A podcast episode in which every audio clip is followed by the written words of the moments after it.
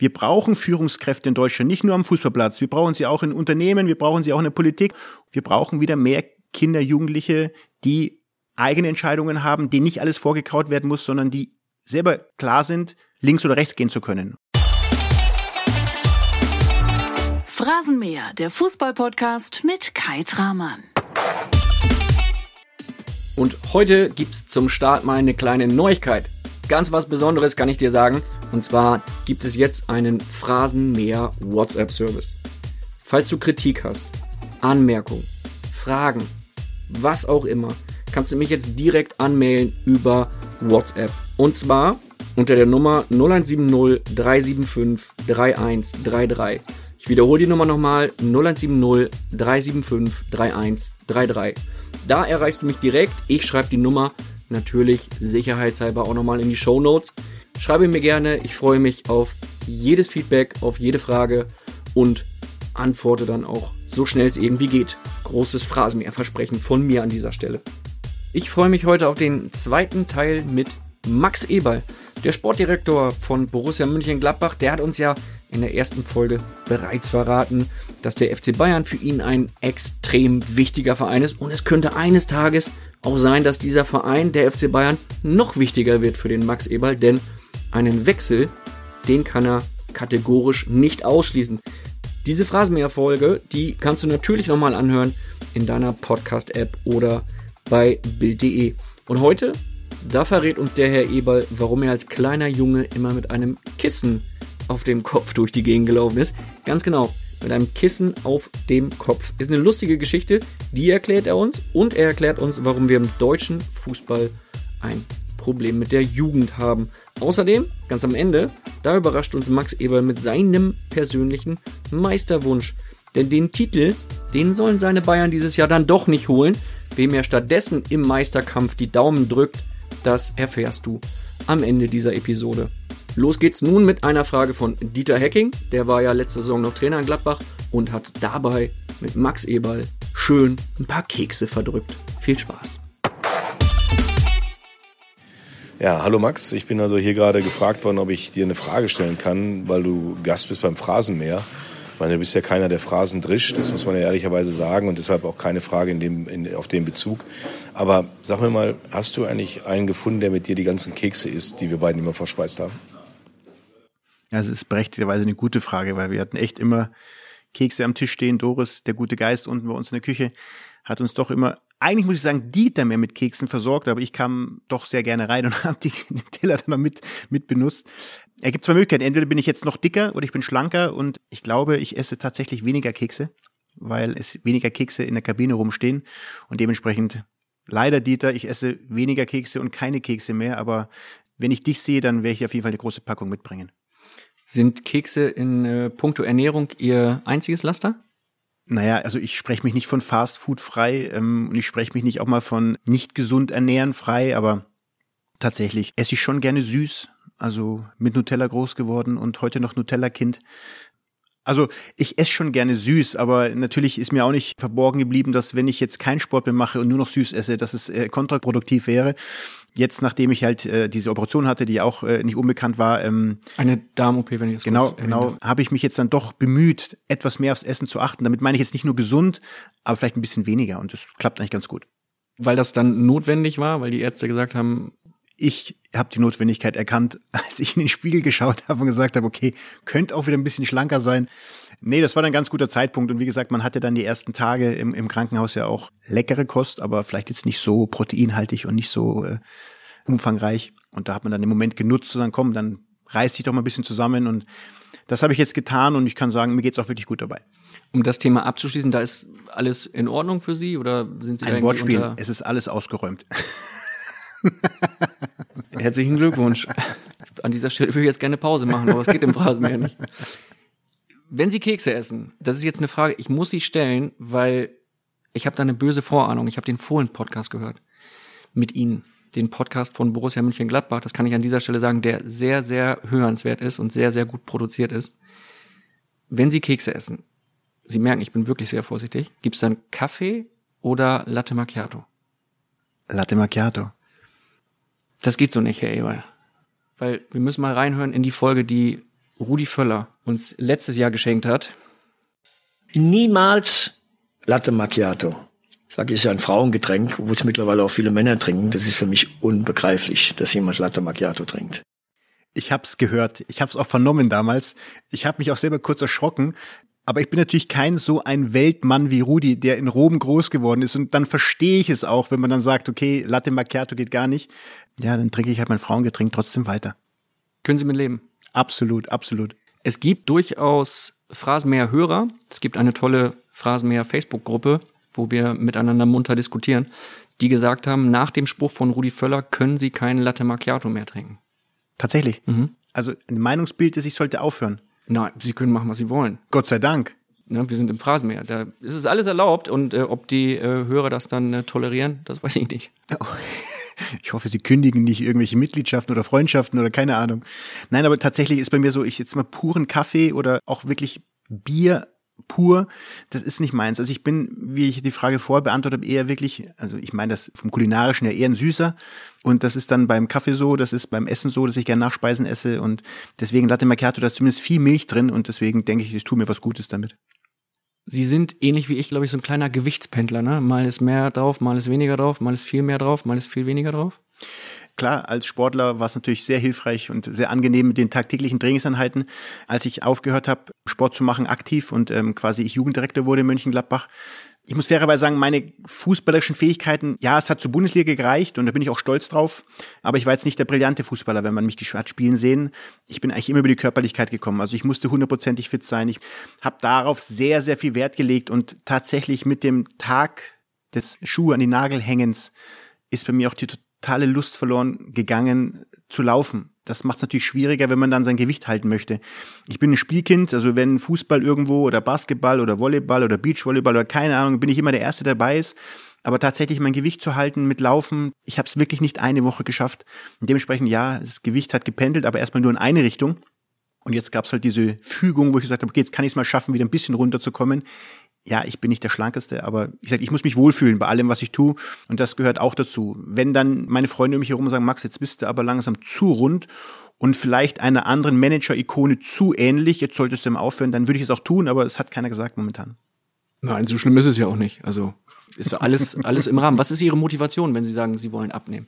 Ist es denn irgendwie eine bestimmte Kilozahl oder sagen Sie, komm, ich bin schon ein bisschen eitel, das muss schon was hermachen? Tatsächlich, ich weiß nicht, wann ich zum letzten Mal auf der Waage stand. Meistens dann, wenn der Arzt einen Check macht, dann musste ich mal draufstellen, aber ich habe keine Waage zu Hause, ich, ich, muss mich wohlfühlen. Man merkt es ja selber an Hosen, man merkt es selber, wenn das Sakko kneift oder die Pulli, die doch etwas äh, slim fit sind, ähm, etwas, etwas mehr spannen, dann merkt man, es ist vielleicht ein bisschen was draufgekommen, aber ansonsten bin ich kein Gewichtsfetischist, der wirklich da jetzt sein Seelenheil und seine Freuden daraus zieht, dass er was abgenommen hat oder nicht. Ich muss mich wohlfühlen und das tue ich momentan. Sie sind sehr modisch unterwegs, ne?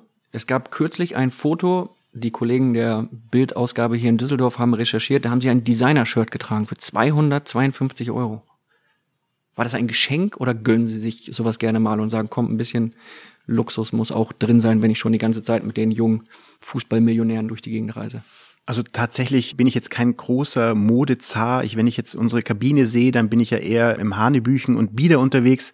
Aber natürlich, wenn man irgendwann mal einkaufen geht und dann auch schöne Geschäfte gibt's ja Gott sei Dank in Mönchengladbach und Düsseldorf, dann sucht man sich auch ein schönes Teil raus. Ich bin ja doch etwas unifarben, also ich bin jetzt nicht kein, kein bunter Typ, sondern eher wirklich äh, schwarz-weiß ist doch doch meins. Gerade weil schwarz dann auch bisschen schlanker macht.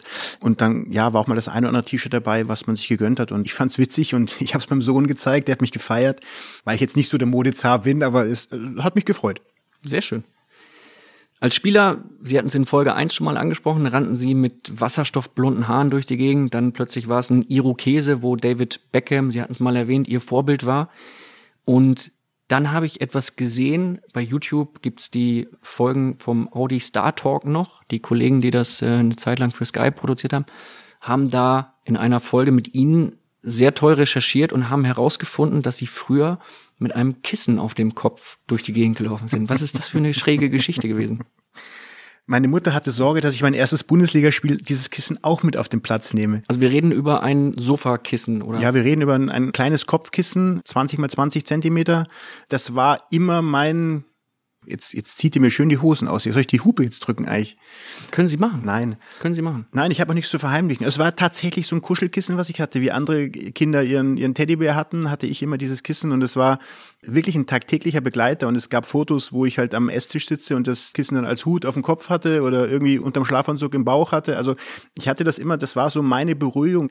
Das hatte ich immer gerne bei mir, habe ich mich wohlgefühlt und eine ganz witzige Geschichte. Ich bin damals zum VfL Bochum gewechselt und ähm, ja, also wie es meine Mutter hatte, sie hatte keine Sorgen, aber sie fand es doch verwunderlich und ich hatte sie auch lange. Nicht, dass ich damit noch groß gekuschelt hatte, aber in meinem Bett lag das immer irgendwie. Ich wechselte zum VfL Bochum und habe meinen Tick und hatte damals meinen Tick und komme in das Zimmer rein, weil abends irgendwie im Hotel Übernachtung war und dann Darius Wosch und ich sah ganz viele Federn am Boden. Ich sag, Moment mal, der macht doch nicht das gleiche wie du. Darius Wosch machte das gleiche wie ich. Der hat dann diese Gänsefedern geknickt und zwischen den Fingern gerieben. Das war auch seine Entspannung. Also es haben sich zwei Wahnsinnige gefunden zu dem Zeitpunkt und ja, das ist so ein bisschen die Geschichte mit dem Kissen. Achten Sie da bei Ihren äh, Spielern hier in Gladbach jetzt auch drauf? Wer hat einen Tick? Wer macht was? Oder Ja gut, ich sag mal, diesen Tick, ich, ich lebe ihn ja nicht in der Öffentlichkeit aus. Also es ist ja nicht so, dass ich jetzt nur wirklich das mit, Kissen auf dem Kopf jetzt gerade, das Sie tragen, ist deutet darauf hin. ich weiß, Spaß. viele Menschen würden jetzt viel darum geben, das Bild zu sehen. Sie haben es wahrscheinlich auch vor Augen, aber natürlich achtest du auf deine Spieler, aber ob die jetzt so einen Tick haben oder was sie haben, das weiß ich nicht. Und Das ist, sollte auch jeder sollte seins haben, wo er sich wohlfühlt und ähm, wenn er damit einen anderen nicht belästigt und ich habe damit keinen anderen belästigt, dann ist glaube ich in Ordnung. Absolut. Ist die perfekte Überleitung für die nächste Geschichte, die mir nochmal zugeflogen ist äh, in der Vorbereitung auf den Phrasenmäher. Sie haben mal, Sie sind ja gelernter Skilehrer und haben mal eine komplette Skigruppe umgemäht. Aufgrund einer Eisplatte, weil sie diese Skifahrer, andere Skifahrer, mit Schnee besudeln wollten. Es war, wir hatten, ich war in München im, im Gymnasium, Oskar von Müller Gymnasium, habe versucht, mein Abitur zu bauen und wir hatten halt einmal im Jahr diese Skifahrt.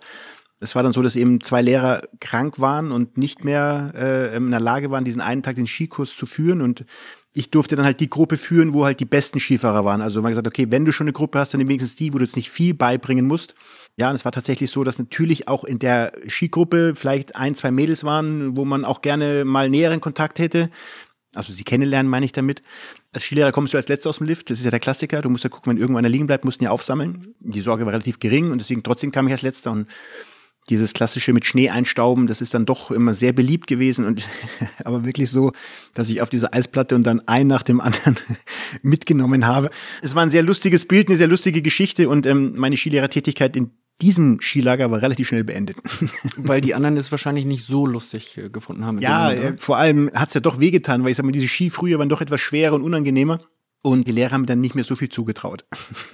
Das heißt, Leute umflügen, sowohl auf der Skipiste als auch in der Bundesliga dann später, das können sie. Das war mein Motto. Das war, glaube ich. Also ich war jetzt kein beliebter Gegenspieler, das weiß ich. Und ich war auch jetzt nicht gerade zärtlich in gewissen Momenten, ja. Sie haben kein Bundesligator geschossen. Das ist eine Geschichte, die ist bekannt. Die haben sie, werden sie auch immer wieder darauf angesprochen. Ist ja auch ein tolles Markenzeichen. Ich übrigens auch nicht. Oh Wunder. sie haben in 104 Erstligapartien dafür eine Menge Fouls begangen. Wissen Sie, wie viele? Nein, aber ich befürchte, Sie wissen's. Ich weiß es, 216 in 104 Erstligapartien. Und es waren auch welche dabei, die Horst Held getroffen haben. Oh ja. Und der hat deshalb eine Frage an Sie. Eieiei. Mein lieber Freund Max, ich wollte dich nur mal kurz fragen, ob du gar kein schlechtes Gewissen hast, dass du mich früher als Gegenspieler permanent so rüde gefault hast. Liebe Grüße, Horst. Ich habe tatsächlich schlechtes Gewissen. Also wir, wir waren beide mal eingeladen. Ähm, Im Sportschauclub genau. bei der ARD. Exakt. Und es kam ein Bild, wo Horst Held allein auf dem Bild zu sehen war im Bildschirm. Und dann sagte Anzeigler, und Achtung, Achtung. Und ich sag, was kommt denn jetzt? Und auf einmal bin ich von links aus diesem Bild angeflogen gekommen und hab Horst aber wirklich, aber wirklich waagrecht genommen. Ich hatte wirklich schlechtes Gewissen. Ich hatte wirklich schlechtes Gewissen in diesem Moment. Deswegen, Horst, es tut mir leid, aber ich kann nichts dafür, dass du halt mit dem Ball mehr konntest als ich und ich wollte den Ball halt auch mal haben. Das muss ich auch mal zu meiner Entschuldigung sagen. Gibt es oder gab es mehrerer solcher Beschwerden bei Ihnen? Ja, ich war jetzt kein Gegenspieler. Ich wurde nicht gefürchtet wegen meiner fußballischen Brillanz, sondern ich war vielleicht mehr gefürchtet, weil ich echt eklig war und unangenehm war und in meinem Wahnsinn alles zu geben, halt auch mal über die Stränge geschlagen habe, so möchte ich es mal sagen. Und es gab schon einige, die auch, glaube ich, kein gutes Haar an mir lassen würden. Die gibt's auch, ohne dass ich das jetzt weiß genau. Es gab aber auch Spieler, die mich an die Grenzen gebracht haben meiner Fähigkeit. Also wenn ich an Martin Petrov denke von VfL Wolfsburg damals, ich wollte ihn umhauen, ich habe ihn nicht getroffen, ich wollte das Laufduell gewinnen, ich habe es verloren, er war fußballerisch besser. Also das waren so 46 Minuten meiner Karriere, wo ich definitiv mit Schweiß dran denke, weil ich keine Chance hatte. 45, 46 Minuten haben sie auch für den FC Bayern gespielt, da wo ja. alles äh, äh, anfing. Dann wurden sie ausgewechselt in einem Spiel gegen den VfB Stuttgart und Bruno Labbadia kam. Sie haben jetzt gerade angesprochen, natürlich gibt es welche, die das nicht so toll fanden, wie sie gespielt haben, aber sie genießen hier im Phrasenmäher von ihrem Vorgänger, von Lothar Matthäus, Artenschutz. Der Rekordnationalspieler hat sich hier, ich habe es in Folge 1 schon mal erwähnt, prächtig verkauft. Die beiden Folgen kann man sich natürlich nochmal anhören, die Phrasenmäher-Folgen mit Lothar Matthäus. Und er hat eine Frage an Sie und da sieht man, wie Lothar Matthäus als Fußballexperte denkt, denn er hat sich extrem gut auf diese Frage vorbereitet. Er hat wirklich viel, viel, viel Hirnschmalz da reingesteckt. Hören okay. Sie mal rein. Hallo Max, Lothar hier. Wie war es denn für dich, als du als 18-Jähriger deine Trainingseinheiten, deine ersten Trainingseinheiten bei den Profis beim FC Bayern mitgemacht hast? Bei mir war es schon ein komisches, beziehungsweise auch ein mulmiges Gefühl, wie ich als 18-Jähriger in München-Gladbach das erste Mal mit den Profis trainiert habe. Schöne Grüße und dir weiterhin viel Spaß im Podcast bei Bildzeitung ja, es ist tatsächlich, als ich damals aus der Bayern-Jugend, wie gesagt, ich war damals Kapitän in der, in der U19, ich habe äh, Jugendnationalmannschaften durchlaufen. Also ganz so schlecht war es dann nicht, aber dann bei den Bayern, bei den Profis zu trainieren, das war schon mal ein, ein großer Schritt. Und mit diesen ganzen Größen, jetzt muss ich sagen, mein erstes Spiel habe ich in einer Saison gemacht, die für Bayern München die schlechteste, ich glaube, aller Zeiten war. Sie sind Zehnter, Elfter geworden am Ende. Ich war dabei. Viele verletzte Spieler, viel hat nicht gepasst in diesem Jahr. Da durfte ich mein erstes Spiel machen war auch Ausdruck wahrscheinlich der schlechten Saison, dass sie mich dann mal hochgenommen haben. Aber es war schon außergewöhnlich und es, ich durfte dann auch wirklich bei Franz Beckenbauer dabei sein, als er Trainer war. Und wenn dann Franz Beckenbauer natürlich den Ball sich da hingelegt hat und wirklich von diesen fünf Freistößen vier in den Winkel gehauen hat mit dem Außenriss, dann hast du gedacht, meine Güte, bist du weit weg vom guten Fußballer. Also es waren schon besondere Momente und ich erinnere mich unfassbar gerne dran, weil es schon wirklich was Unvergessliches für mich war als Fußballer. Dann sind Sie später nach Bochum gewechselt dann nach Fürth, später dann noch nach Gladbach. Was können Sie den jüngeren Phrasenmäherhörern mit auf den Weg geben? Wie schafft man es im Profifußball auch ohne die ganz, ganz große Technik? Ich glaube, das, was man tut, dass man es mit Herz macht, dass man alles dafür gibt und viel, viel Einsatz, Engagement, Training, dann kann man es erreichen. Dann gibt es immer noch keine Garantie, dass man es erreichen kann. Aber die Chancen steigen einfach. Klar, du musst natürlich gewisse schon Fähigkeiten haben, Fußball zu spielen. Du kannst jetzt nicht völlig blind sein. Ich weiß, ich untertreibe manchmal mit meinen Fähigkeiten. Da werde ich auch ab und zu mal gerüffelt von meinen Freunden, sagen, zu, jetzt stell dich mal nicht ganz so blind da. Aber im Vergleich zu anderen, gegen die ich spielen durfte, habe ich es halt so empfunden. Ähm, hat mir Hans Meyer auch vor kurzem noch drüber unterhalten. Max, ich habe geschätzt, dass du dich einschätzen konntest. Du wusstest, was du kannst und du weißt, was du nicht kannst. Und ich wusste, was ich von dir bekomme, wenn ich dich aufstelle.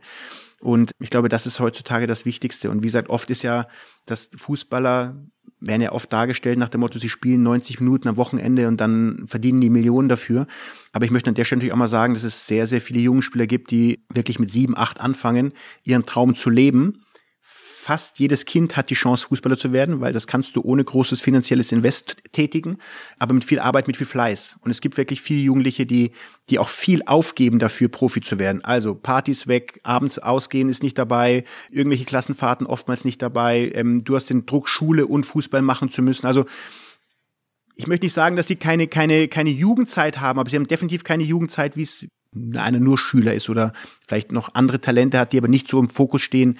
Und wenn sich Jungs dann wirklich da oben durchsetzen, dann hat das mit einer Leistung zu tun. Und das ist eben auch ein Stück weit dann Wertschätzung. Klar, dass unsere finanziellen Möglichkeiten und die Gehälter der Jungs natürlich exorbitant sind, das weiß ich. Aber es ist nicht so, dass den Jungs was geschenkt worden ist, sondern die mussten schon einen harten Ausscheidungskampf machen, da oben anzukommen. Das wollte ich an der Stelle einfach mal gesagt haben. Fehlt Ihnen was in Ihrer Karriere als Spieler? Ein, ein Tor, ein Titel, ein Traumclub, für den Sie gerne gespielt hätten? Nein, ich muss sagen, ich bin echt dankbar für das, was ich erlebt habe, erleben durfte. Ist ja nicht so, dass meine Karriere nur geschnitten Brot war. Ich hatte ja von 1995 bis 97 fünf OPs, was mein rechtes Knie betraf und war eigentlich am Karriereende angelangt, bevor es angefangen hatte und konnte dann trotzdem noch mal fast sieben Jahre Bundesliga-Fußball spielen. Dementsprechend habe ich nicht nur die Sonnenseite gehabt, sondern auch die Schattenseiten des Fußballs, was es eben bedeutet, wenn du kurz vor der Invalidität stehst, obwohl dein Traum noch gar nicht begonnen hast zu leben deswegen, ich bin sehr, sehr dankbar für das, was ich in der Bundesliga erleben durfte. Auf dem Platz und neben dem Platz. Und bin jetzt keiner, der sagt, ah, hätte doch und, und wenn ich doch gesund geblieben wäre. Natürlich nach der fünften OP denkst du, verdammt nochmal, warum immer du? Aber jetzt im Nachgang muss ich sagen, ja, es war halt so, es, es, es ist Schicksal. Ich bin ein Mensch, der an Schicksal glaubt. Es sollte alles so sein und so kommen, wie es gekommen ist. Und dafür bin ich sehr dankbar. Wann haben Sie das letzte Mal die Fußballschuhe angezogen? Wann haben Sie das letzte Mal gekickt? Im Sommertrainingslager, im Sommertrainingslager haben wir ähm, am schönen Tegernsee verbracht, in, in Rottach-Egern und wir haben dort gegen die Hotelangestellten gespielt und da habe ich meine Schuhe tatsächlich wieder geschnürt und bin verletzungsfrei rausgekommen. Auch die anderen sind verletzungsfrei rausgekommen, falls die Frage ja, gleich kommt. die Frage wäre wär noch gefolgt. Hat Marco Rose da zugeschaut?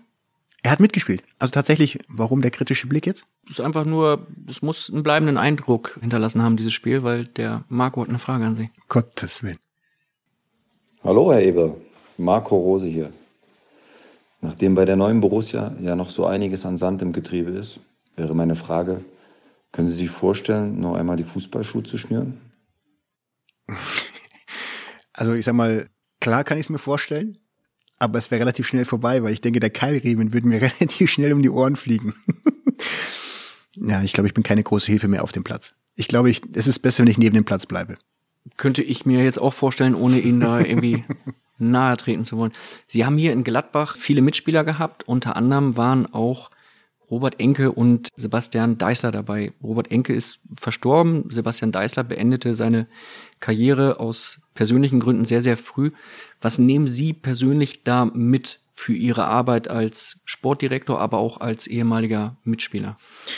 Ja, also das ist natürlich jetzt krasser Themenwechsel man nimmt das mit, das, was wir auch in, in Folge 1 schon mal besprochen haben, wenn es halt um Menschen geht. Also das ist schon, was man sehr behutsam und sehr bedacht angehen muss. Man kann nicht irgendwie immer plump auf alles draufschlagen. Es gibt dahinter Menschen, die stabiler sind, und viele glauben, die Jungs, die dann da auf dem Platz sind, äh, denen ist alles egal und mit denen kann man machen, was man will.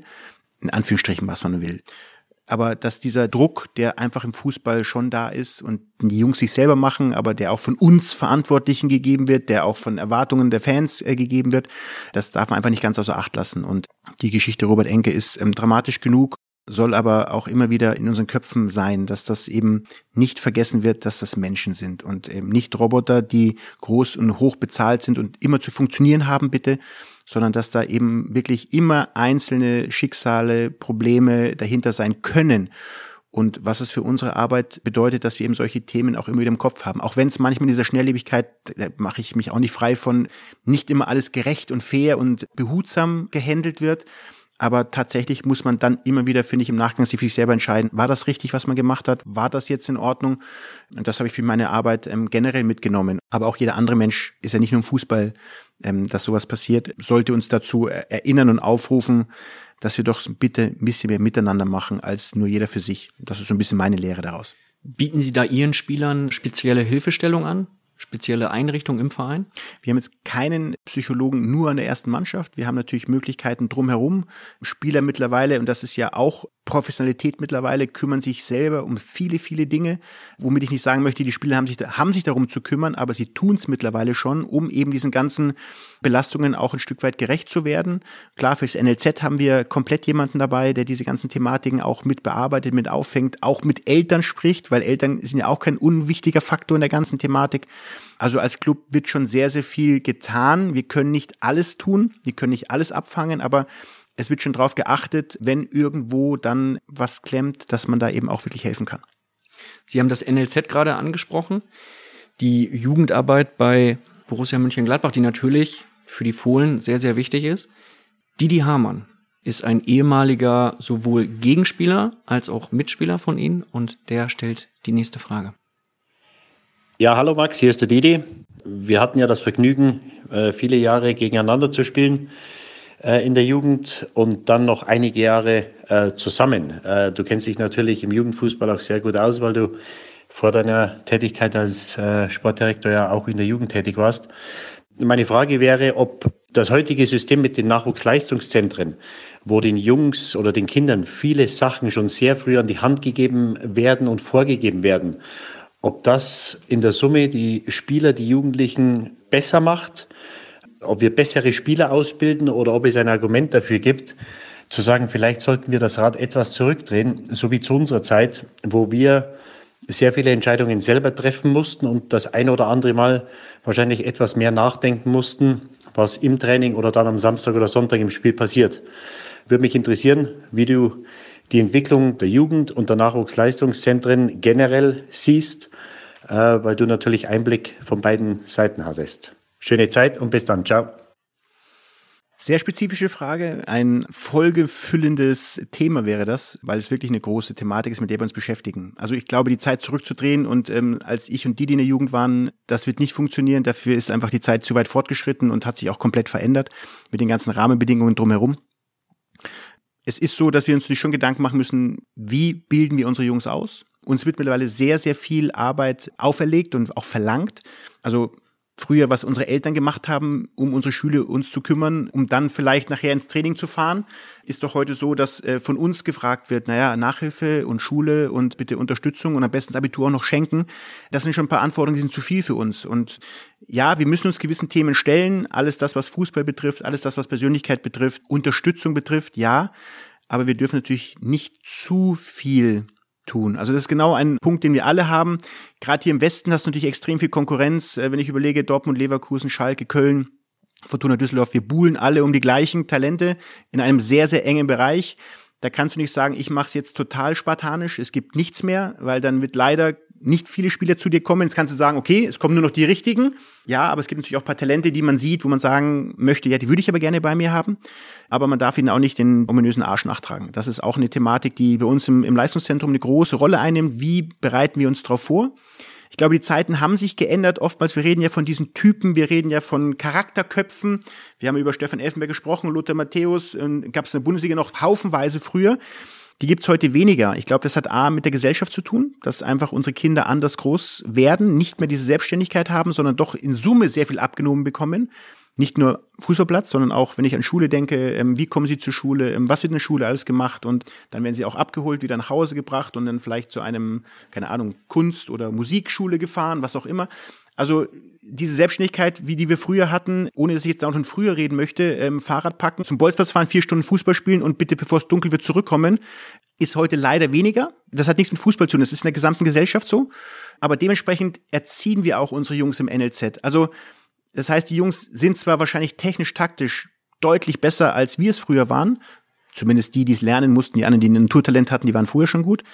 Aber dieses Mentalitätsthema, dieses Führungsthema, wird weniger, weil sie so viele Hinweise bekommen, was sie auf dem Platz besser machen können, dass sie oftmals nicht selbstständig auf dem Platz Probleme lösen müssen. Weil unsere Trainer so gut geworden sind ähm, im unteren Bereich, es wird sehr viel über Taktiken, über Systeme gesprochen.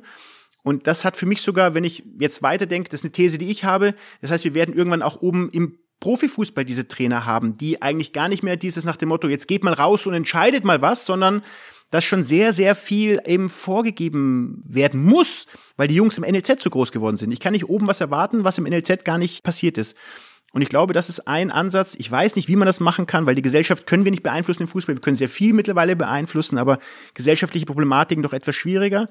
Aber da müssen wir aufpassen. Und ich glaube, das ist nicht nur ein Thema, was den Fußballsport betrifft, sondern was auch unsere unser Volk, das hört sich jetzt zu groß an, aber wir brauchen Führungskräfte in Deutschland, nicht nur am Fußballplatz. Wir brauchen sie auch in Unternehmen, wir brauchen sie auch in der Politik. Wir, bra wir brauchen wieder mehr Kinder, Jugendliche, die eigene Entscheidungen haben, denen nicht alles vorgekaut werden muss, sondern die selber klar sind, links oder rechts gehen zu können. Und das trifft jetzt den Fußball, aber auch generell bei uns in der die Gesellschaft. Es scheint sich ja schon sehr zu beschäftigen, dieses Thema. Also schon seit längerer Zeit wahrscheinlich, oder? Ja, es beschäftigt mich tatsächlich, weil ich einfach jetzt den Fußball sehe, aber ich den Fußball ist für mich das Spiegelbild der Gesellschaft. Eine Fußballmannschaft spiegelt alles wieder, was wir aber überall in der Schule, ähm, in, in Sportvereinen anderer Art haben, in Schützenvereinen oder einfach in der Innenstadt erleben. Der Fußball ist nur das Spiegelbild. Der Fußball ist nicht das reelle Bild, gerade der Profisport nicht. Das ist eine Glocke. Das hat nichts mit Realität zu tun. Das wissen wir alle, die da drin sind, weil über finanzielle Möglichkeiten, über ähm, abgenommen von allem, was wir gerade angedeutet haben.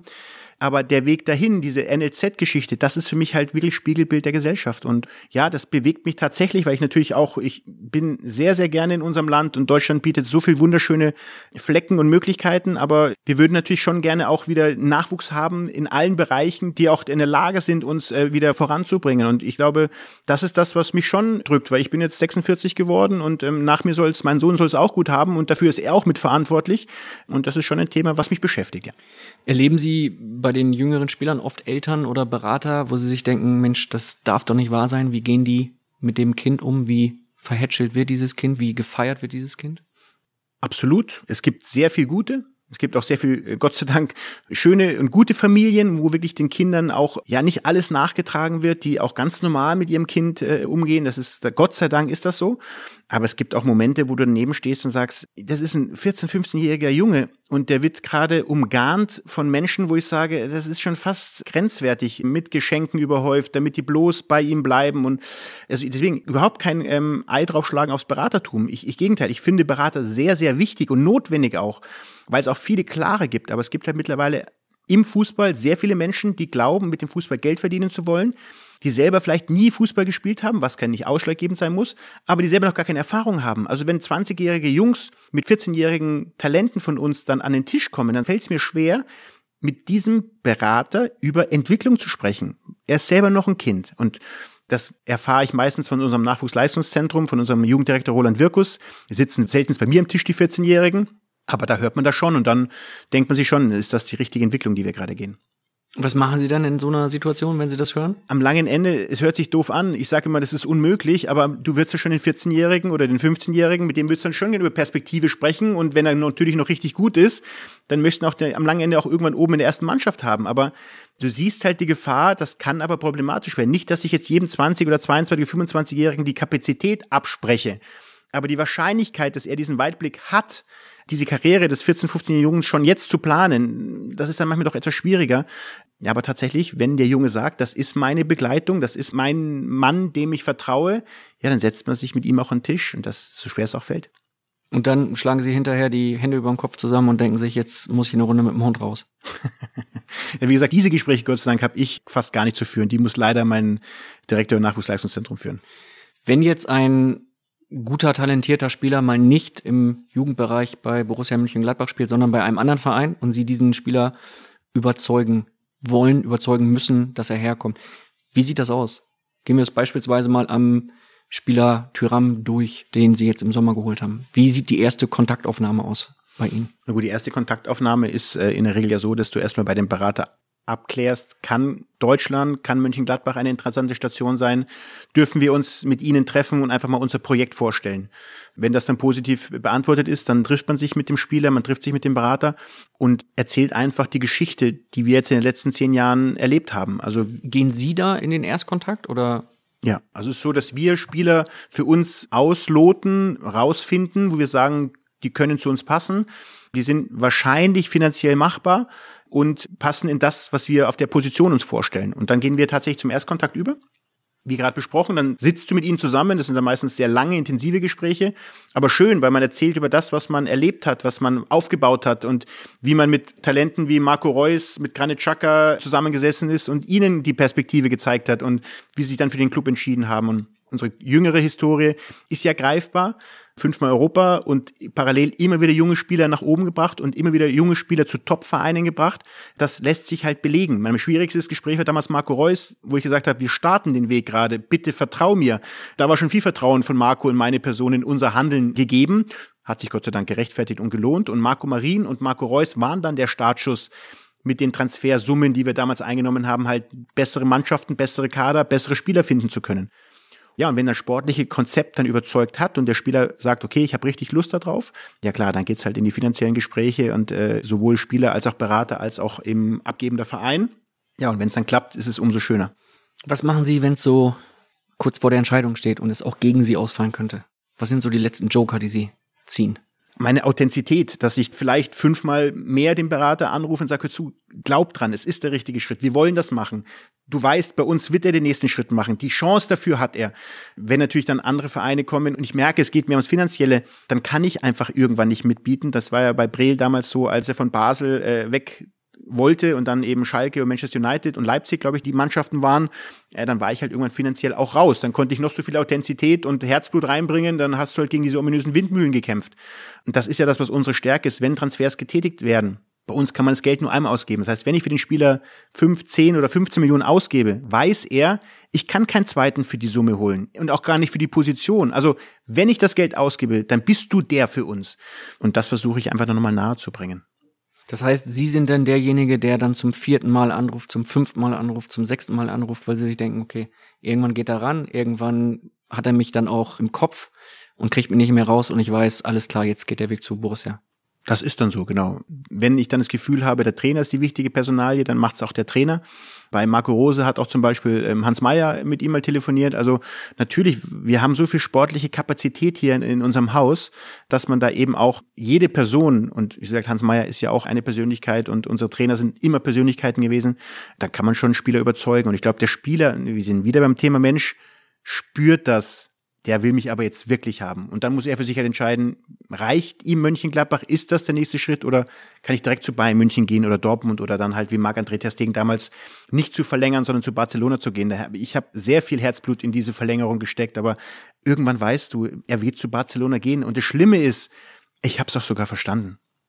Kann man auch nicht Nein sagen, ne? wenn ein Spieler vor ihm sitzt und sagt, ich kann zum FC Barcelona, die wollen mich. Also ich sag mal, ich verpflichte großes Wort Ausbildungsverein möchte ich bei Mönchengladbach überhaupt nicht in Verbindung gebracht haben, weil das stimmt nicht. Im Grunde gibt es acht Vereine, die dieses Wort dann nicht haben dürften. Alle anderen in Europa sind Ausbildungsvereine für diese acht großen. Also wir sind ein Club, der sich für den Weg entschieden hat, mit jungen Spielern zu arbeiten und mit diesen jungen Spielern erfolgreich sein möchte. Und wenn ich halt mit jungen Spielern erfolgreich bin, dann ist es das Los von fast allen Vereinen der Bundesliga, bis auf Bayern München wahrscheinlich, dass dann eben die ganz Großen kommen und dann halt diese Schritte gegangen werden können. Und da geht es oftmals nicht, wie die Leute sagen, plump, ja, der verdient das Doppelte. Ja, er verdient das Doppelte, aber vor allem spielt er jedes Jahr Champions League und vor allem kann er jedes Jahr um die Meisterschaft oder um irgendwelche Titel spielen. Das kann ich ihm leider nicht versprechen. Und deswegen verstehe ich dann auch solche Entscheidungen, weil dann hatten wir sportlichen Erfolg, er und wir als Verein. Ja, und ich habe halt wieder eine große Transfersumme, mit der ich halt dann wieder versuchen muss, Potenzial zu kaufen. War Hans Meyer bei Marco Rose dann am Ende mitentscheidend, dass er zu Borussia Mönchengladbach gekommen ist? Ich glaube nicht mitentscheidend, aber natürlich wollte ein Trainer, kommt ja nicht wegen Max Eberl zu einem Verein. Nicht? Also Lothar ja. hat sie angesprochen, ne? Ja, ja, Lothar genau. würde. Wenigstens einer. Nein, aber Trainer wollen natürlich auch merken, weil ich kann ja viel erzählen, was wir als Club und wie stabil. Natürlich kennt er die Historie unserer Trainer und weiß, dass wir lange, lange an Trainern festhalten und die Verweildauer auch wirklich lange, lange ist in Gladbach, in der heutigen Zeit zumindest. Aber natürlich wollte er auch mal aus dem Präsidium was hören und da hat ihm am langen Ende auch äh, kurz vor Schluss, bevor er seine Entscheidung gefällt hat, hat Hans May mit ihm mal telefoniert und es scheint ein sehr gutes Telefonat gewesen zu sein, weil natürlich auch er ein Grund war, aber jetzt nicht, dass Hans Meyer Marco Rose geholt hat, aber eine Aussage unseres Präsidiums ist unserem Trainer, unserem neuen Trainer auch sehr wichtig gewesen. Wem gönnen Sie in dieser Saison mehr den Meistertitel? Ihrem Ex-Club Bayern München oder Ihrem Ex-Trainer Lucien Favre und dem BVB? Oder am Ende sogar den Jungs von Red Bull Leipzig? Also natürlich ist Bayern ein, neben Gladbach sind das die zwei Vereine, die ich halt äh, als, als Spieler und jetzt als Funktionär intensivst erleben durfte. Und natürlich würde ich sagen, ja, Bayern München, deutscher Meister, würde mich ein Stück weit sportlich, emotional freuen.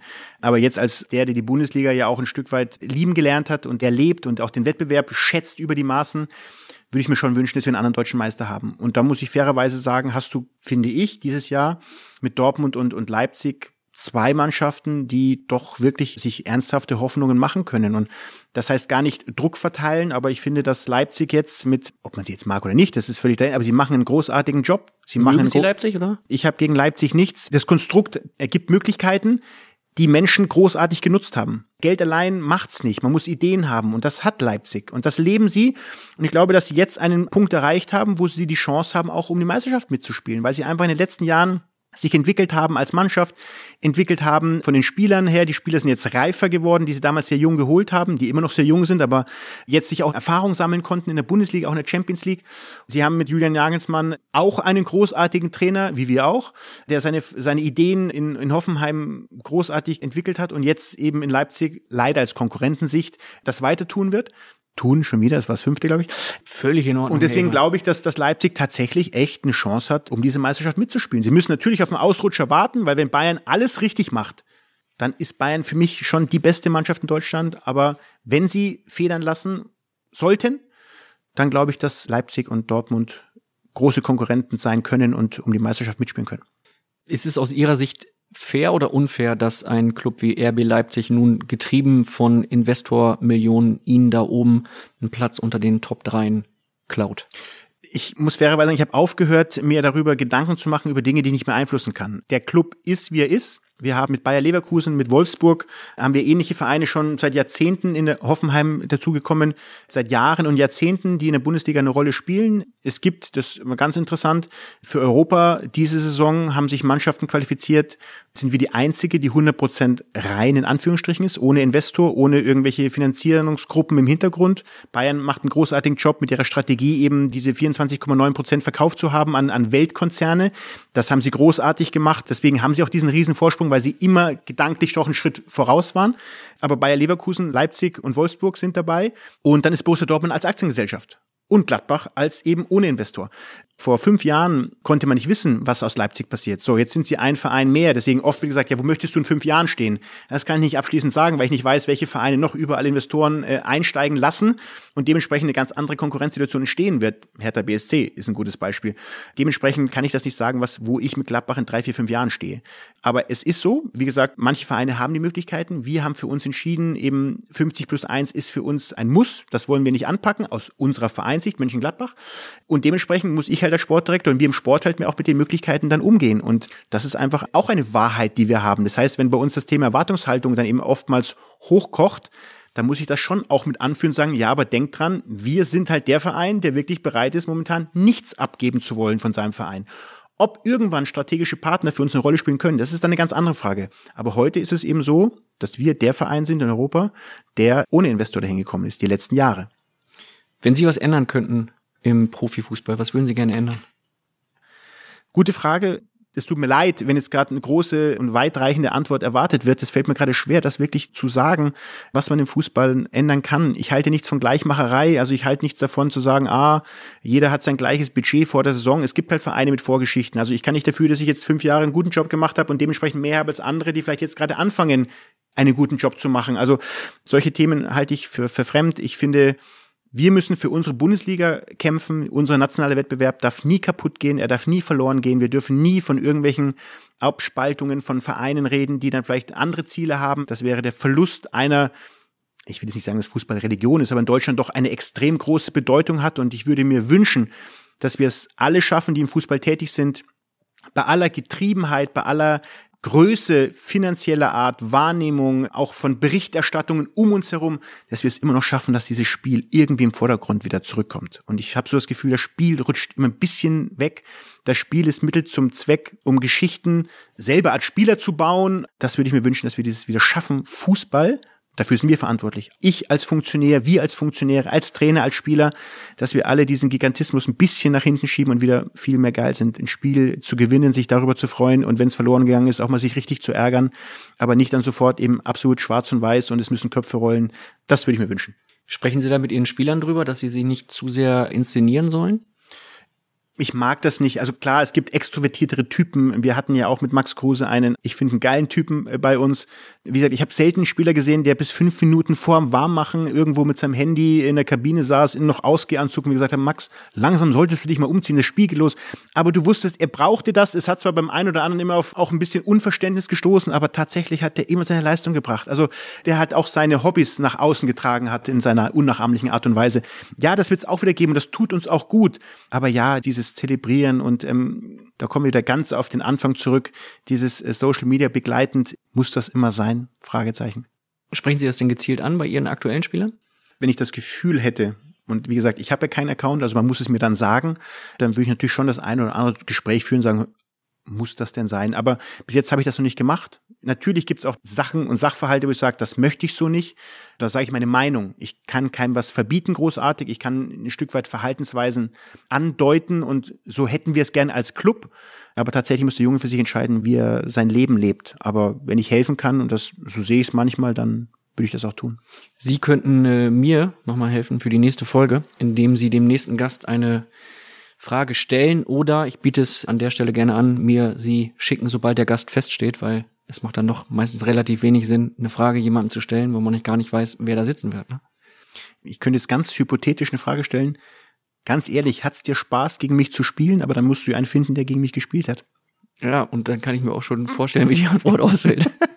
Natürlich, es hat jedem Spaß gemacht. Herr Eberl, ich danke Ihnen für zwei sehr schöne, ehrliche, sehr, sehr ehrliche Folgen im Phrasenmeer. Gibt es zum Abschluss etwas, was Sie sagen möchten, was Sie noch loswerden wollen?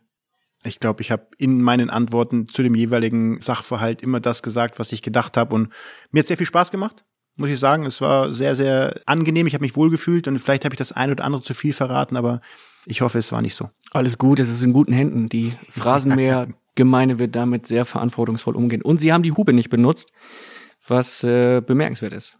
Vielen, vielen Dank. Gerne. Ich versuche dann doch jede Frage zu beantworten und es war keine dabei, wo ich Angst hatte. Vielen Dank, Max Eber. Danke. Ich muss sagen, ich bin echt begeistert von Max Eberl und seinem Auftritt im Phrasenmeer. Das waren zwei pralle Folgen insgesamt. Hat echt Spaß gemacht. Ich hoffe dir auch.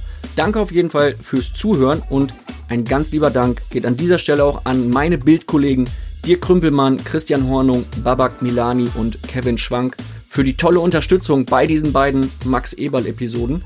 Und natürlich, du kennst es im Phrasenmeerland, fettes Dankeschön an die Podcastmaschine aus Berlin, an Daniel Sprüdel von Sportsmaniac für die Produktion. Wenn dir der Phrasenmeer jetzt gefallen hat oder du Änderungsvorschläge hast, Wünsche, Kritik, per WhatsApp erreichst du mich jetzt direkt. Und zwar unter der Nummer 0170 375 3133. Ich freue mich drauf und antworte dir natürlich so schnell es geht. Bis dann.